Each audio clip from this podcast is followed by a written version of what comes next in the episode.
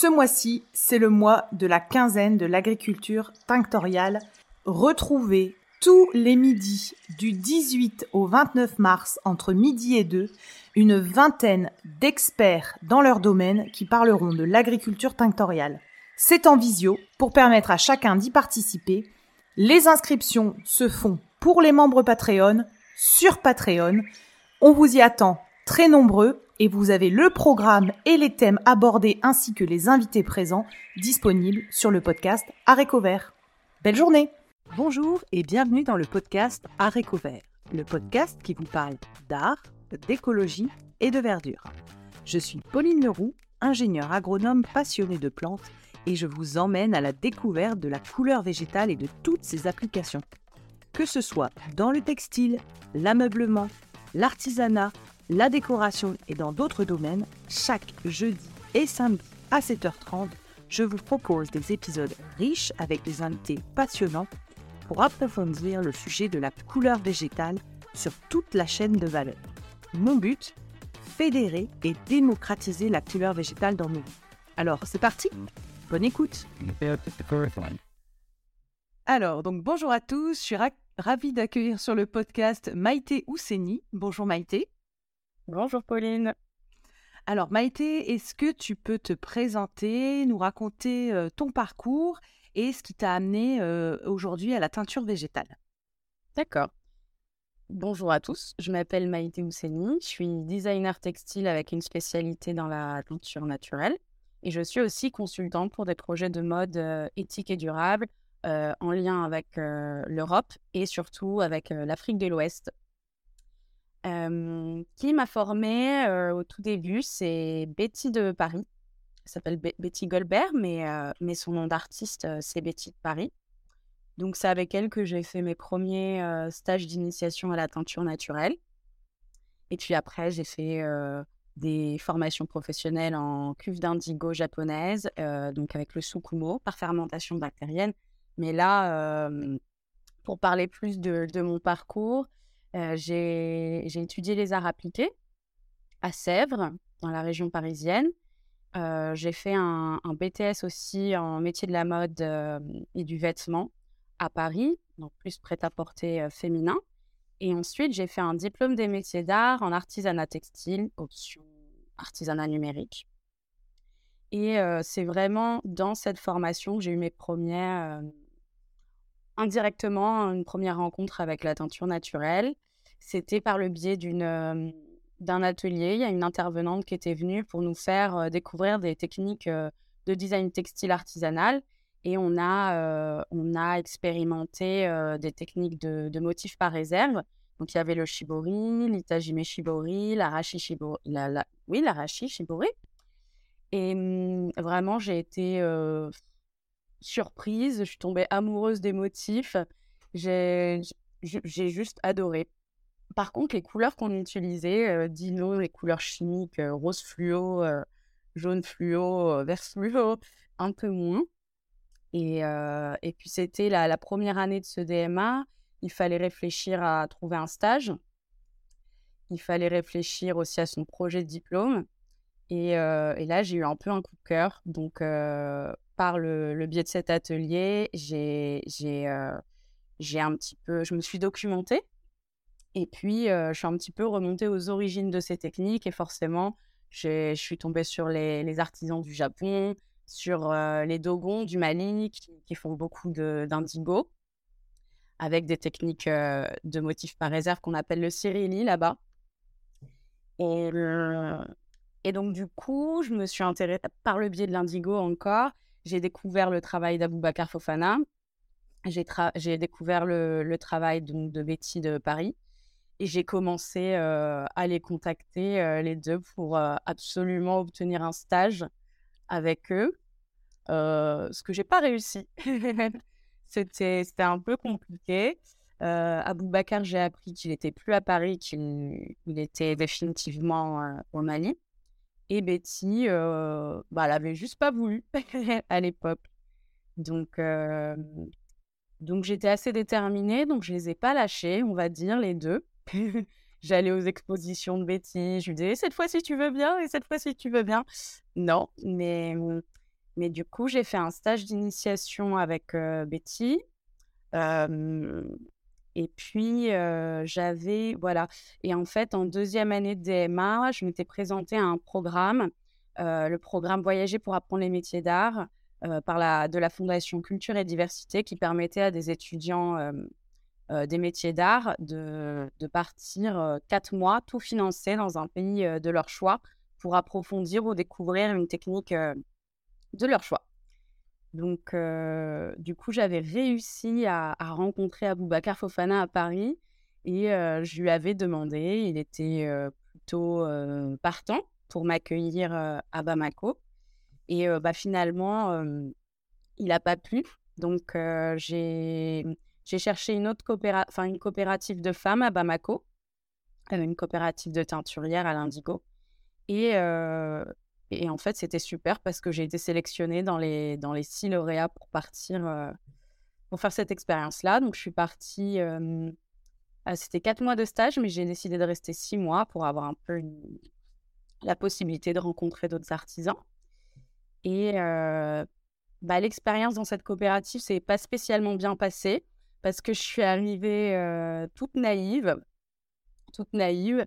Et en fait, bah, c'était pas de l'indigo naturel, c'était complètement chic. Et ça se faisait passer pour du naturel. Donc, j'étais un petit peu délusieux. Enfin, j'étais déçue, quoi. J'étais déçue. Et... Mmh, mais par contre, j'ai réussi à, apprendre beaucoup avec les artisans qui font le cyrilli, donc c'est-à-dire le, le shibori, les, les, techniques de motifs traditionnels. Donc, voilà, j'ai quand même eu des échanges. Et puis maintenant, c'est un artisan avec qui je continue à collaborer, donc c'est génial. Et, et, voilà, quand j'ai fini ces quatre mois là, un petit peu tristounettes, j'ai eu la chance de rencontrer un de mes collaborateurs, Thomas, Thomas Gassama, sur une belle colline de Bamako, magnifique, qui s'appelle la colline de Lassa. Et c'est là que j'ai découvert la technique du, du bogolan. Et, et, là, pour le coup, tout était naturel j'ai visité tout l'atelier, j'ai vu tous ces, ces, bacs de fermentation, d'argile, ces, ces bacs de, de, de, teinture naturelle enrichis de plein de, d'intrants naturels comme de la cendre, comme des, des, morceaux de fer. Enfin, et cette personne a été super accueillante et m'a dit, mais à, partir d'aujourd'hui, si tu veux, tu viens tous les jours pour apprendre le bogolan. Il m'a jamais rien demandé, il m'a, il m'a tout, il m'a tout donné, donc je suis très reconnaissante. Et donc, pendant deux mois, j'étais avec lui à apprendre cette technique. Et euh, Bogolan, c'est une technique de, teinture naturelle et traditionnelle du Mali.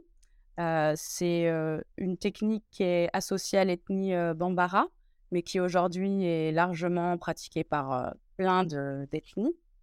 Et c'était des tissus qui étaient très utilisés par les chasseurs avant. Puis maintenant, c'est utilisé par tout le monde. Et le principe, c'est de, baigner son, tissu de, coton dans un, bain de Ngalama. Donc, c'est l'Anogaeus leiocarpus, c'est un boulot africain qui est super riche en, en. Et, donc, ce tissu devient jaune. Et par-dessus cette couleur, on vient appliquer différents dessins, symboles, soit à la main levée, soit à l'aide du pochoir, avec d'autres teintures végétales. Donc, on utilise beaucoup le NPQ, qui est la Alanea microcarpa, c'est un arbre à raisin. Il y a aussi l'acacia, il y a le kangara, il y a le Combretum glutinus peroté, et puis il y a donc le bogo. Et donc le bogo, ça veut dire argile. Et, et c'est, elle vient du, fond du fleuve Niger. Donc en fait, on va à côté du fleuve Niger, on demande à des, porteurs de sable, ceux qui prennent le sable pour les constructions, de dire bon, est-ce que tu peux me, prendre un petit peu de bogo, s'il te plaît, à la bonne saison? Et puis il y va, il plonge, incroyable, et il te ramène de cette argile. Et cette argile, elle est riche en fer, donc finalement, ça crée des attaches et, et ça se fixe très bien. C'est un mordant, quoi. Donc, mmh. les parties qui ont cette, cette, cette argile deviennent noires et se fixent mmh très bien. Tandis que les autres, dans un usage traditionnel, ça convient très bien. En fait, souvent, c'est des tissus qu'on lave pas, c'est des tissus qu'on frappe. on enlève la poussière. Et, et en plus, souvent, les boubous, c'est des, des, des, vêtements très amples, donc ça circule, il n'y a pas besoin spécialement de les laver. cependant, quand le Bogolan arrive dans un marché de mode international, là, ça, ça, pose des problèmes pour le consommateur qui va lui vouloir le laver en machine, ce qui est déjà pas très recommandé pour des teintures naturelles, plus à la main, mais quand même, juste le Ngalama comme, comme tanin, qui va servir de fixateur, est pas, est pas suffisant. Donc là, c'est aussi quelque chose sur lequel je travaille avec les artisans pour, pour permettre d'ouvrir des nouveaux marchés et donc de compléter ce, ce mordançage.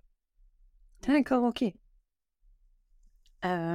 Franchement, je te coupe là parce que tu as déjà dit plein de choses intéressantes sur lesquelles je voulais notamment qu'on revienne. Donc, merci d'avoir plus raconté le Bogolan parce que j'avais pas, j'avais pas toutes, toutes ces infos et ces anecdotes. tu as parlé de plusieurs choses dans ton parcours où j'aimerais bien qu'on fasse des petits, des petits points. tu as parlé d'artisanat numérique. Est-ce que tu peux m'expliquer ce que c'est que l'artisanat numérique? Parce que j'avoue que là, ça me, ça me parle pas bah, trop. C'est le terme qu'on utilise là-bas, mais finalement, c'est assez simple. C'est que on développe, on crée des ponts entre voilà, le dessin traditionnel, le dessin vectoriel, par exemple, Photoshop, Illustrator.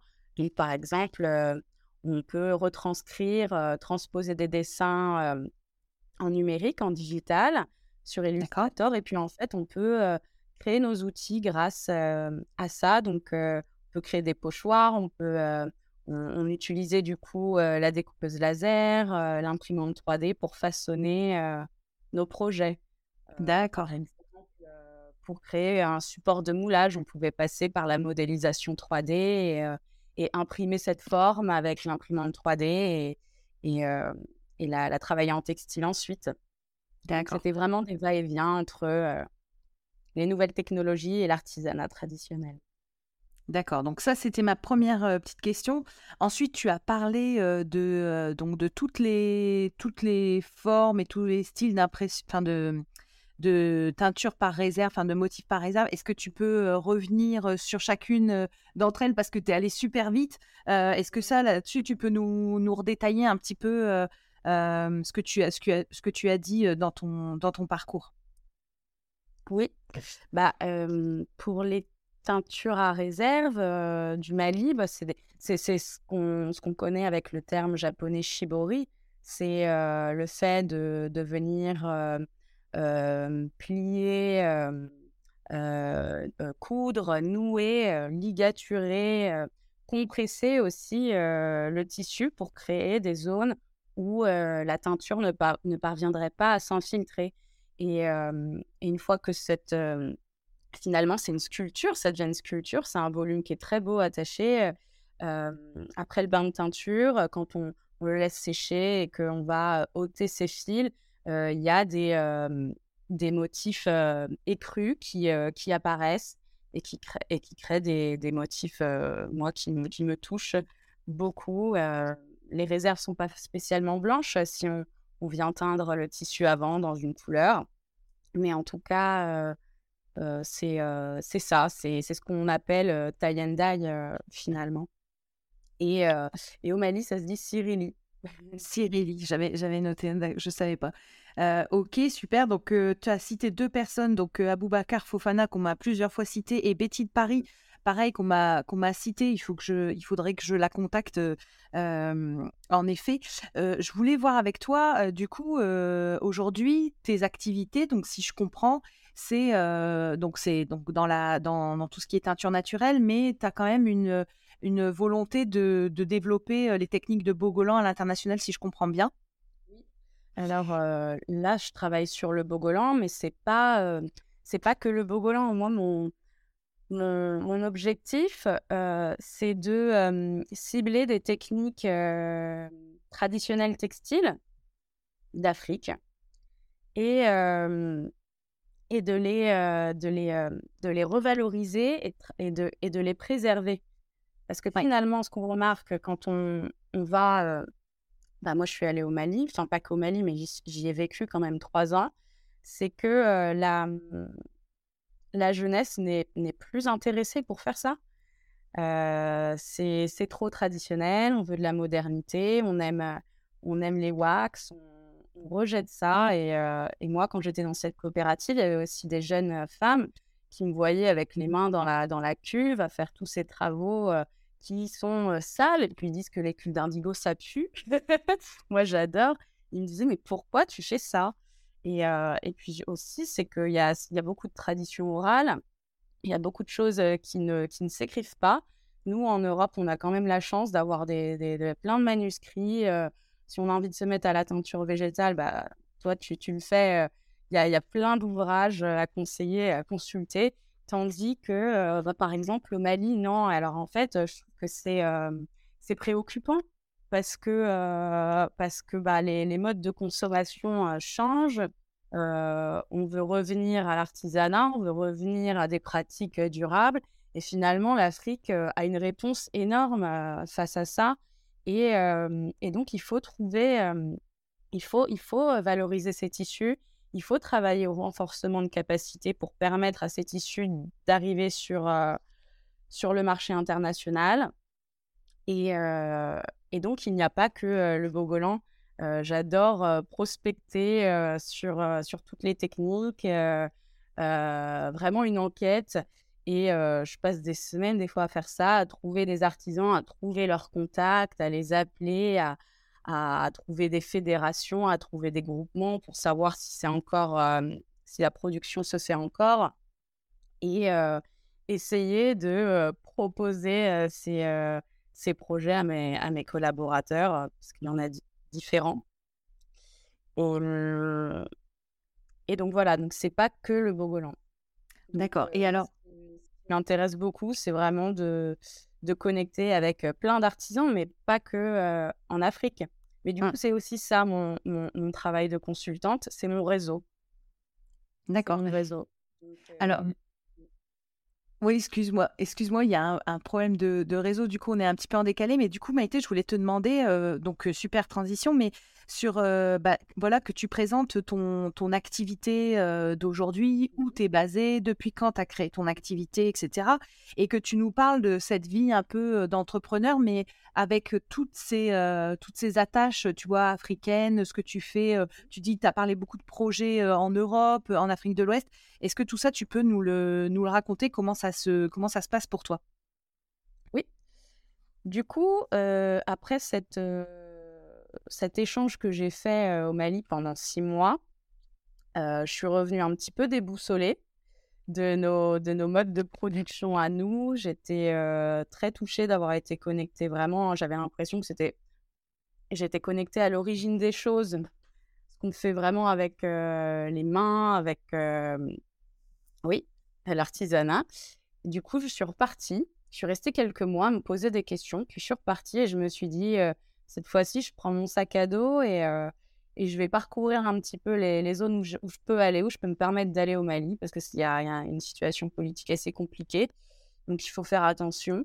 Et puis, j'ai prospecté, je me suis fait un réseau pendant, pendant quasiment trois mois. Puis j'ai récolté des échantillons auprès de pas mal d'artisans, de groupements, d'associations. On a développé des prototypes pour voir si des idées que j'avais pouvaient se retranscrire avec les techniques. Des fois, des fois c'était possible, des fois c'était pas possible.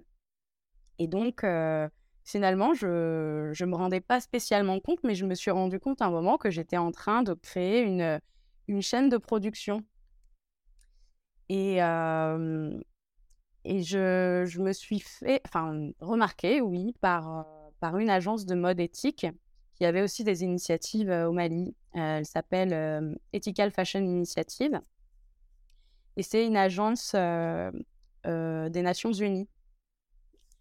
Donc, ils font beaucoup de projets de développement liés aux, techniques textiles traditionnelles. Ils mettent en, en, en contact des, des, communautés d'artisans avec des clients, des grands clients, clients de la mode internationale, haut de gamme, du luxe.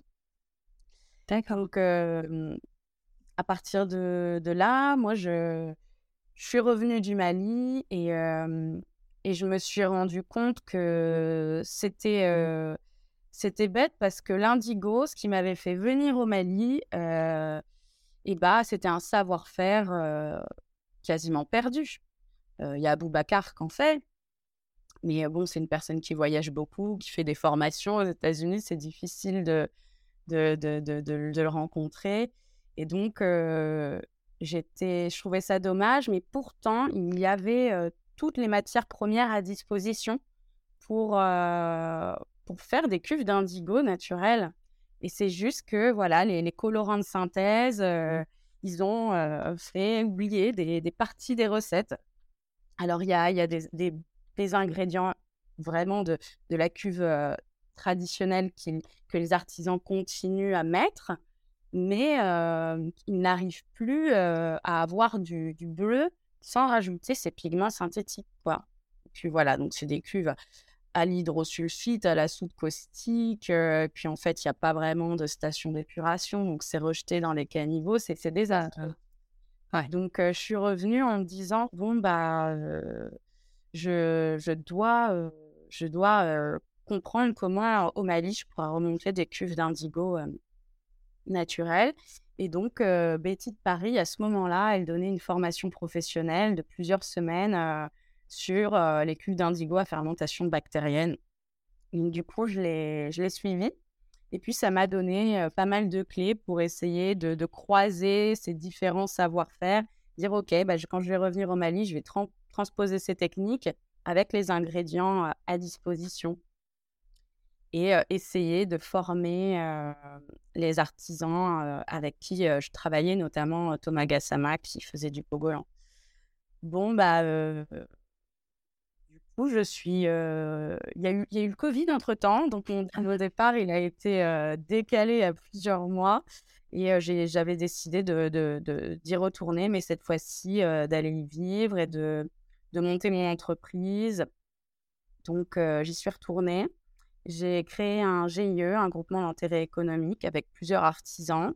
ce, ce, GIE s'appelait Maota Studio et avait pour but donc, de fédérer différents artisans de la filière textile, autant hommes que femmes, pour créer au final du design textile, des œuvres d'art, du linge de maison, avec du coup mes designs parce que je voulais pas reprendre les, mmh, les, motifs traditionnels parce que je, je, considérais que ça m'appartenait pas.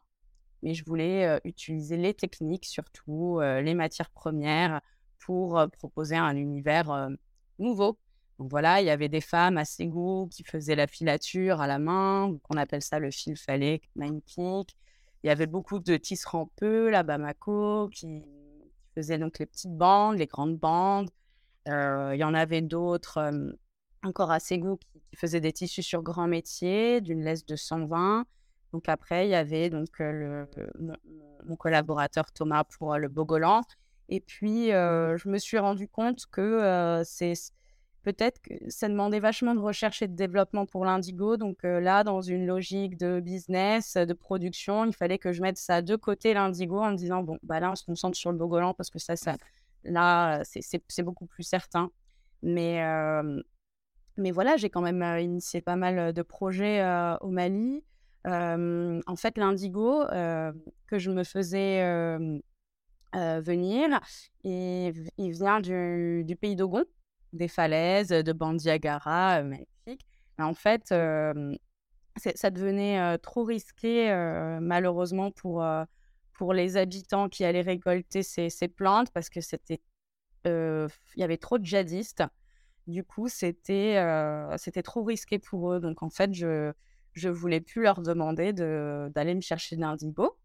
Donc, on a, on a fait un, on a mmh, avec un agriculteur que j'ai rencontré, Abdoulaye, on a, on a réussi à avoir pas mal de graines d'indigo ferra recta, donc c'est la plante indigo locale, et on a cultivé de l'indigo à Kati, à quelques kilomètres de, Bamako.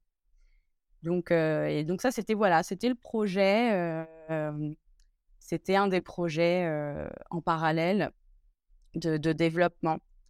Donc voilà, donc on a développé un, peu de, un peu de production, de l'échantillonnage. Entre-temps, j'ai postulé à plusieurs programmes avec Ethical Fashion Initiative. je suis rentrée dans le Venture Studio, qui est un, des sessions de, coaching avec des incubateurs pour développer bien son business model.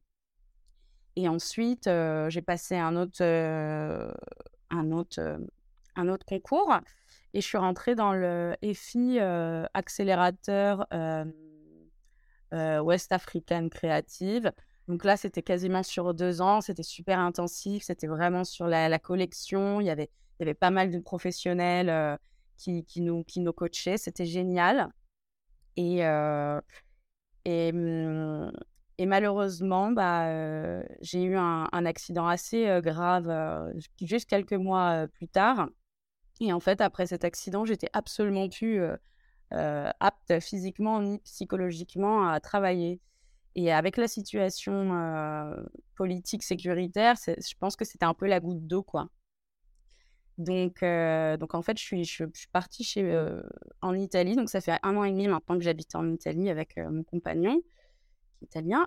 Et, du coup, je suis allée pour me reposer. Et, et en fait, voilà, la situation politique est devenue de plus en plus catastrophique. Et il y a eu un embargo total pendant des mois. Donc, il n'y avait même plus la possibilité de, de voyager, de prendre un avion, d'y retourner. Et puis, mes partenaires des Nations Unies, ils m'ont dit, bah, on est désolé, on ne peut plus envoyer de, de, il n'y a plus de paiement possible avec cet embargo. Donc, ça a été un peu un, euh, une grande remise en question. Euh, j'ai été un peu forcée de tout recommencer à zéro euh, et de me dire bon, bah, on recommence différemment. Et puis, peut-être que c'était pas plus mal. Avec le recul, je me dis que c'était un peu forcé, mais que c'était le, la, la, bonne, la bonne décision à faire. Et, et du coup, tu as, tu as tout repris à zéro donc depuis l'Italie, donc c'est là où tu es basé aujourd'hui? Oui. Et donc du coup... Ouais, vas-y. Bah, je suis, je suis dans, dans l'Emilia-Romagna, à côté de Reggio Emilia. J'ai mon laboratoire là-bas. Et, et, je recommence donc à travailler en tant que plus consultante, donc design textile, consultante pour des projets de mode, éthique et durable. Et, mais je touche pas en ce moment, ça fait un an et demi, je touche pas à la, teinture. Moi, vraiment, j'ai fait beaucoup de récoltes parce que j'avais envie d'étudier un peu les plantes du bassin méditerranéen, les, les plantes tinctoriales européennes. Parce que j'ai beaucoup étudié les plantes d'Afrique de l'Ouest.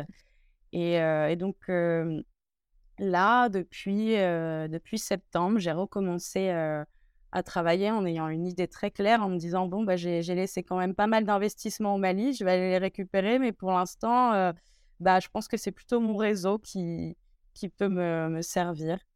Donc, euh, j'avais commencé à semer des graines euh, au début de cette expérience au Mali. J'avais contacté quelques marques parisiennes avec lesquelles je pouvais avoir des synergies. Puis en fait, elles m'ont recontacté en septembre en me disant on fait un projet. Je suis, mmh. Bah, du coup, ça m'a permis de, de, de, de, me réconcilier avec le Mali finalement. De me réconcilier avec le Mali. Donc là, je, cette marque, on peut la citer parce que j'ai félicite pour, j'ai félicite pour leur, pour leur courage, pour leur envie de, de, de faire, de faire bouger les choses dans le milieu de la mode. C'est la marque Panafrica, c'est une marque parisiennes de... se sont fait connaître pour des chaussures avec des tissus wax et des, des, matériaux assez durables. Et ils ont une production qui est quasiment exclusive ou exclusif en Afrique. Et puis, bah, finalement, ils avaient envie de, de, se tourner vers des tissus qui étaient encore plus africains. Mmh. et, et, donc, cette technique du bogolan, ils étaient très curieux. Et donc, on, développe un projet avec un artisan de mon réseau qui a gêné, qui a gêné et donc qui fait du bogolan et on développe une collection, une édition limitée, une collection capsule d'écharpes où je développe les designs et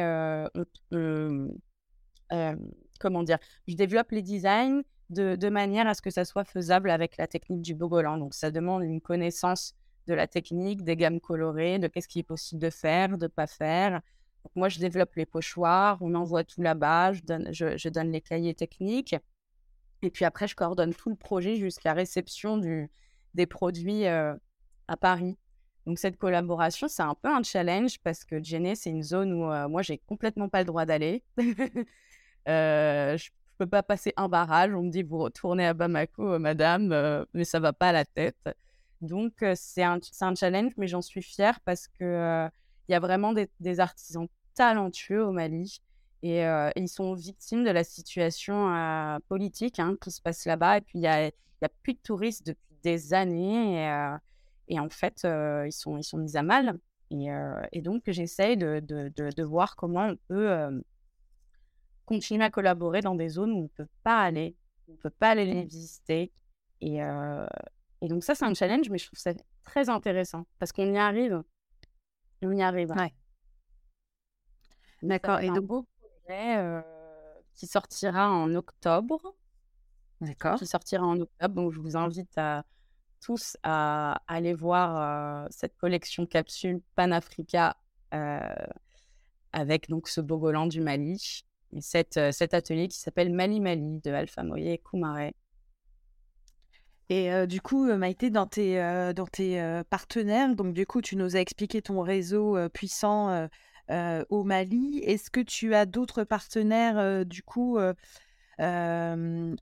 en Italie ou du coup, bah, plutôt dans plusieurs pays, toi, vu, ton, vu ton, ton histoire. Mais alors, du coup, voilà, je voulais savoir pour tes partenaires. et puis, pareil, partenaires, ça peut être aussi tes fournisseurs de matières premières, de, de, de, tissus pour tester, etc. Est-ce que tu peux nous parler un peu de, de ton écosystème en Europe et en Afrique, du coup? Oui, alors, donc, je, dirais qu'il y a plusieurs catégories, oui, de, partenaires. il y a plus les projets que je fais qui sont plus donc développement et mode. Donc, on va dire qu'il y a des projets en cours avec cette agence qui s'appelle Ethical Fashion Initiative. il y a des projets qui vont continuer en Afrique de l'Ouest, pas au Mali, mais au Bénin et au Burkina Faso. J'en dis pas plus. Donc, euh, ça, c'est un, grand partenaire. Euh, il y a cette marque Panafrica, je pense, avec qui on, pourra continuer à faire des projets. Euh, il y, a, y a pas mal de, marques milanaises, puisque je suis en Italie. vraiment des, des, stylistes africains qui, sont très sensibles justement à, ces, à, ces, à cette démarche qui ont envie de, participer à valoriser ces, textiles. il, y a, il y a comme partenaire, bah, mmh, j'ai, été formée aussi par Alexandro Butta, qui est un maître teinturier italien durant une résidence artistique que j'ai fait à, Spoleto l'an dernier, qui était en collaboration avec la fondation Fendi et, et, l'Ethical Fashion Initiative et la, la Malheur Lewitt Studio. Du coup, j'ai fait une partie de, de cette résidence dans l'Hacienda Agricola, donc c'est une, une, ferme d'Alexandre Ruta. Et en fait, c'est génial parce que il produit énormément de plantes tinctoriales, énormément de la garance, de l'indigo, de la reseda, mais aussi euh, le scotano en français, euh, c'est l'arbre à perruque, c'est le sumac, et, encore plein d'autres. Donc en fait, euh, pour ceux qui sont intéressés, vous pouvez contacter la, Campana Montefiore, c'est ça, dans la région Marche en Italie, et, vous pouvez vous, vous fournir en, en nombreuses plantes tinctoriales. Donc ça, c'est un, un, fournisseur. En termes de, tissus, bah, mes collaborateurs, ils sont beaucoup en Afrique de l'Ouest. Je veux dire, il y en a la, plupart. Il y en a que je commence à voir aussi en, Côte d'Ivoire. Mais mais il y a aussi un, un, un producteur de, de tissus en Italie que je trouve admirable, qui a relancé la filière du chanvre parce que l'Italie était le deuxième producteur de, chanvre mondial mmh. au, au, 19e. c'est quelque chose comme ça. Et, donc, ils sont à Milan. Ça s'appelle Maeko Tessuti. Et, et, du coup, ils font des tissus incroyables en chanvre, mix aussi. Chanvre soie, chanvre laine, chanvre lin. incroyable. Donc, je vous invite à jeter un, un coup d'œil. Et puis, voilà, il y a, y a, des nouveaux partenariats qui se créent, mais je suis un petit peu, comment dire,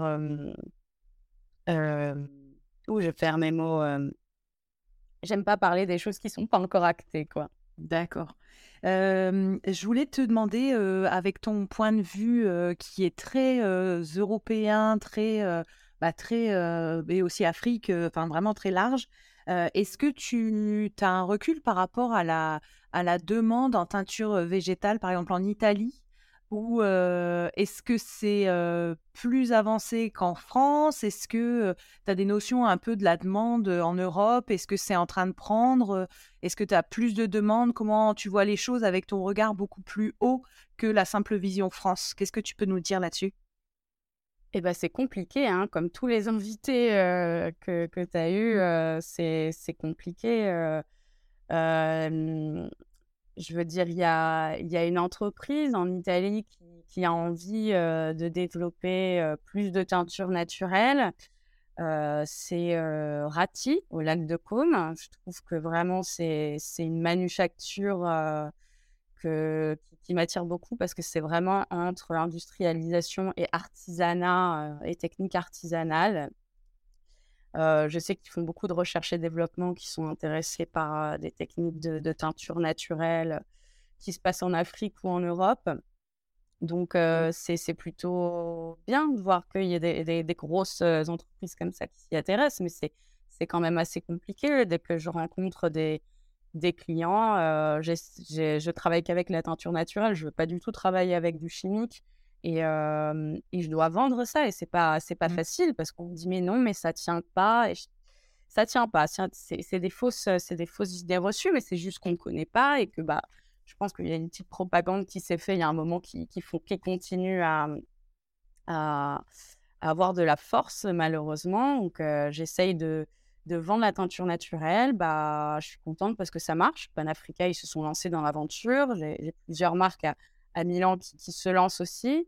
et c'est c'est quoi les, les arguments que tu leur donnes? Est-ce que tu leur fais des preuves avec, enfin, est-ce que tu leur apportes des preuves avec des outils de mesure ou, ou c'est, bah, comme tu dis, des marques qui se sont lancées et qui, qui sont allées? Comment tu, dans ton argumentaire, est-ce que c'est plutôt des outils que, tu vois, est-ce que c'est plutôt des données ou est-ce que c'est plutôt des preuves par, par des marques? Comment tu fais en fait pour les convaincre? Mon expérience, je veux dire ça fait quand même, ça fait pas si longtemps, mais ça fait quand même déjà quelques années que, que je fais de la teinture naturelle. Donc voilà, le, enfin tout passe par le mordançage finalement. Et, et, en fait, j'essaye d'expliquer à des collaborateurs qui sont pas des artisans, qui sont des, commerçants, qui sont des businessmen, pourquoi une, une, une, collaboration, la collaboration de, de l'année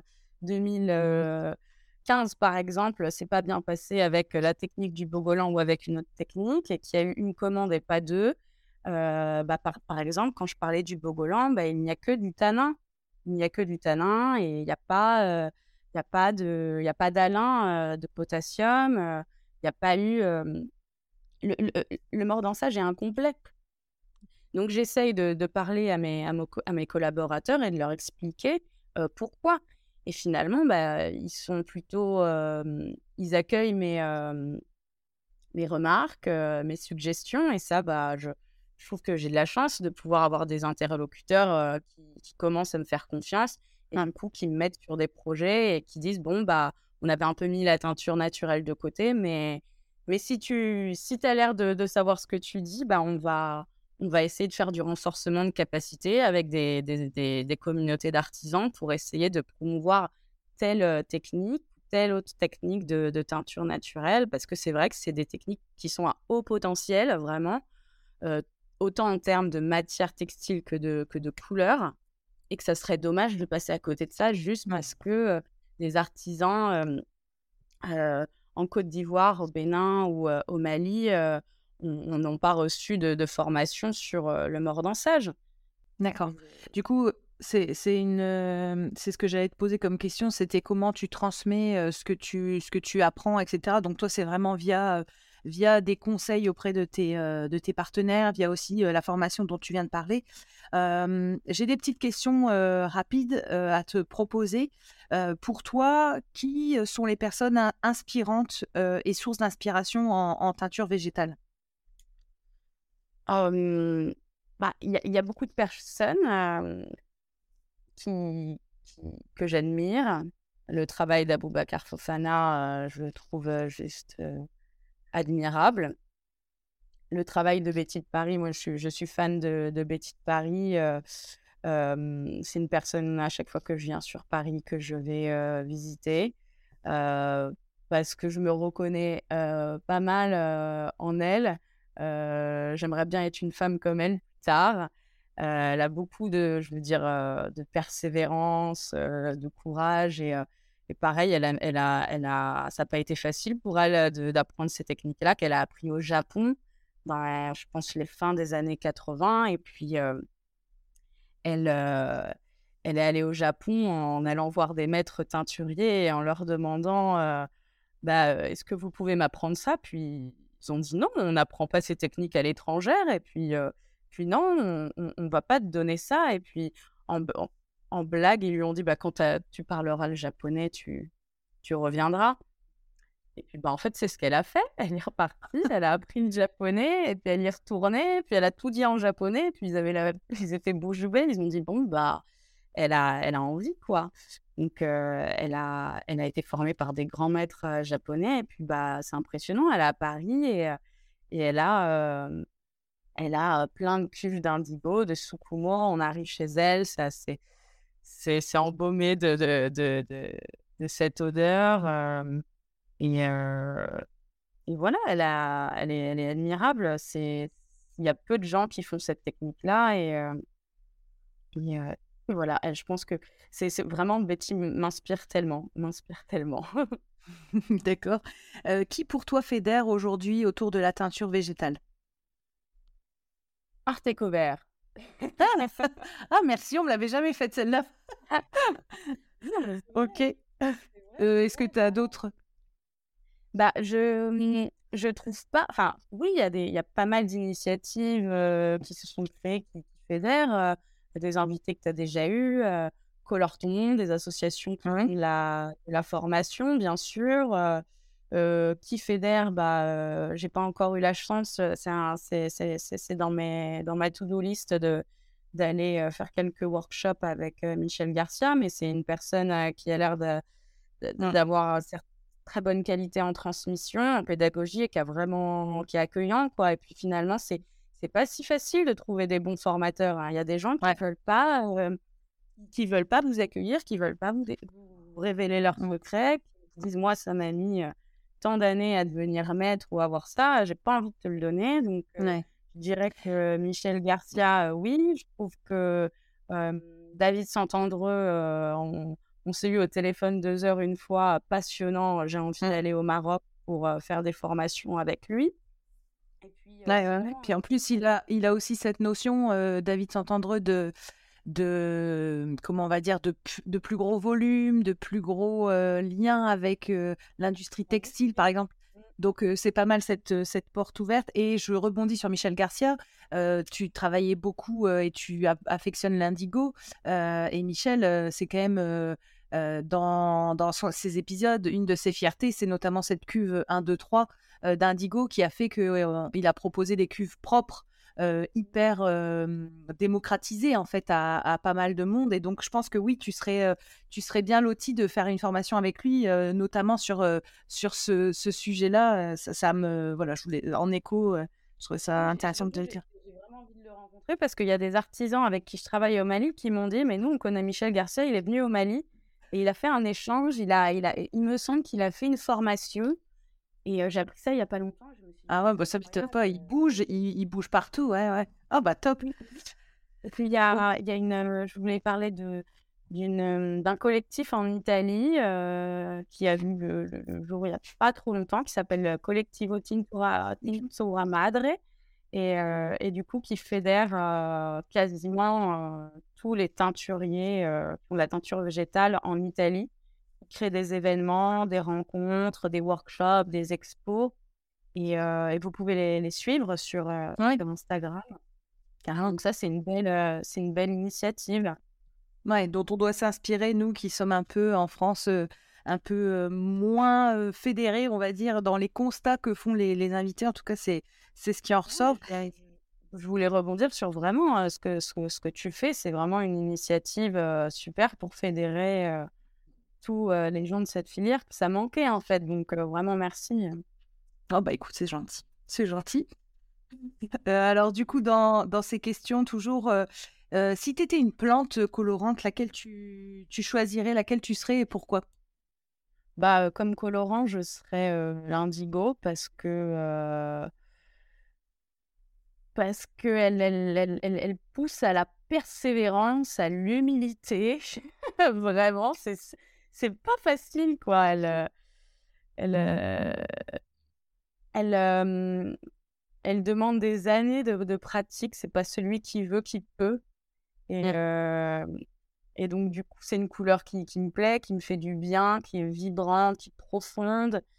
Et, et, et, je sais qu'elle m'accompagnera toujours parce que ça fait quelques années que je suis dessus. Et en fait, il y a des choses que j'ai toujours pas compris. Quoi. Il y a des choses qui j'y arrive. Et puis je me dis, j'aurais jamais fini de me former là-dessus j'ai l'impression que c'est un peu ce qui ressort, c'est que en fait la, teinture végétale, on me dit souvent, ça t'apprend à rester humble parce qu'il y a tellement de techniques, tellement de maîtrise, tellement de sujets. Plus tu creuses, plus il y en a, et en fait, tu n'as jamais vraiment fini de te former. Donc c'est bah, dans ce sens-là, c'est hyper intéressant. Est-ce que tu peux nous dire quelle est ta fibre de prédilection à teinter? Bah là, à mon, niveau, j'expérimente sur pas mal de fibres. J'ai beaucoup expérimenté sur le coton, le coton du Mali, mais en fait, durant mon projet de diplôme, j'avais travaillé uniquement avec de la soie et franchement, c'est canon, quoi. Ça révèle extrêmement bien les, les couleurs. la soie sauvage, l'organza, j'adore. Et, et, finalement, la, le chanvre est quand même une, une fibre qui, qui m'intéresse beaucoup parce qu'elle ne demande pas beaucoup d'eau. Donc, je trouve que c'est une fibre très intéressante. Et quand justement on voit des entreprises comme Maeko qui arrivent à faire des mélanges, et surtout, j'ai des voiles de chanvre qui sont super fins, super délicats, super légers. je trouve que le chanvre est une fibre à, au potentiel. D'accord. Bah, je ne sais pas si tu as entendu, mais il y a l'épisode de Mathieu Ebessen là, qui est sorti, je crois que c'était samedi sur justement la filière chanvre en France qui est en train de redémarrer en Occitanie. Et en fait, il parlait de toutes les particularités agronomiques du chanvre, toutes ses utilisations, etc. et le retour du chanvre dans la mode. Et cet épisode était très intéressant. Et du coup, je pense ouvrir à d'autres fabricants de fibres naturelles parce qu'en fait, je pense que il faut vraiment inclure les fibres dans la couleur végétale parce que sans ces fibres, en fait, il n'y a pas de, de, textile en teinture végétale. Donc, donc oui, je suis complètement raccord avec toi sur le, sur le chanvre. Est-ce que Maïté, tu as des livres que tu voudrais nous recommander qui t'ont aidé, inspiré ou guidé dans, ton, dans ton parcours? Oui, bah alors, comme tous les autres invités, je vais parler du monde des teintures naturelles de Dominique Cardon. Je voulais juste dire une chose sur Dominique Cardon, que vraiment, c'est une personne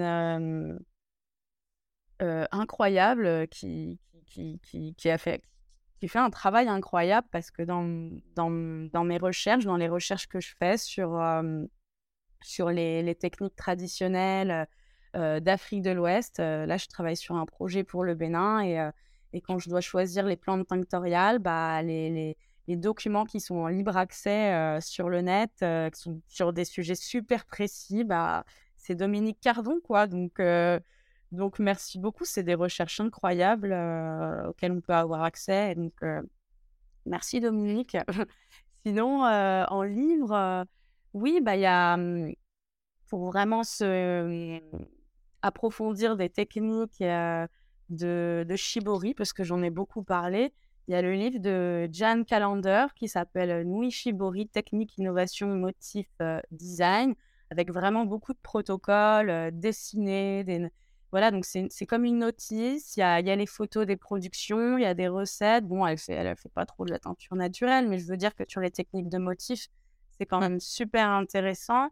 et puis, ça nous permet, avec ce livre-là, de comprendre vraiment les, les, bases et de transposer ces, ces, techniques dans notre propre univers graphique avec nos propres outils. Donc ça, c'est vraiment un livre que je conseille. Il y avait un livre que je t'avais conseillé il y a quelques mois que j'ai commencé à lire et qui est super, de François Jarrigue et Thomas Leroux, qui s'appelle La contamination du monde, une histoire des pollutions à l'âge industriel. Et en fait, ça met un peu une petite piqûre de rappel pour dire qu'à l'époque, parce qu'il y, y, a un gros focus sur les industries artisanales de tannage, et, et, pas que, mais bon, beaucoup des teintures naturelles et qu'en fait, il ne faut pas oublier que c'est pas parce qu'on fait de la teinture naturelle que les déchets organiques qu'on génère doivent être jetés n'importe comment dans la nature et qu'ils ne peuvent pas impacter les écosystèmes. Donc, mmh il faut vraiment parce qu'on lit vraiment de tout et n'importe quoi maintenant sur Internet. Maintenant, c'est devenu un outil de marketing énorme de faire de la teinture naturelle et tout. Mais en fait, on ne pense pas au, rejet. Et donc, moi, c'est quelque chose qui me préoccupe de savoir comment comment ça. bah, tu fais.